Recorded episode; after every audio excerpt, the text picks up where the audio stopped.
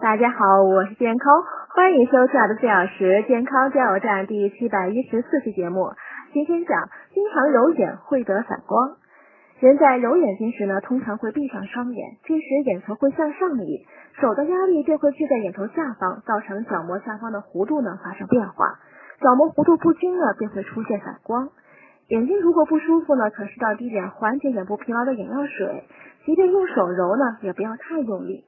我们平时呢就要养成良好的卫生习惯，不要随便用手接触眼睛，以避免传染眼部疾病。看书时呢，光线要充足，看书的姿势要正确，不要在摇晃的车上看书，也不要躺着看书。选择读物时呢，字体要清晰，不可太小。连续看书、看电视、看电脑、看手机呢，不要超过一小时，每三十分钟休息五分钟。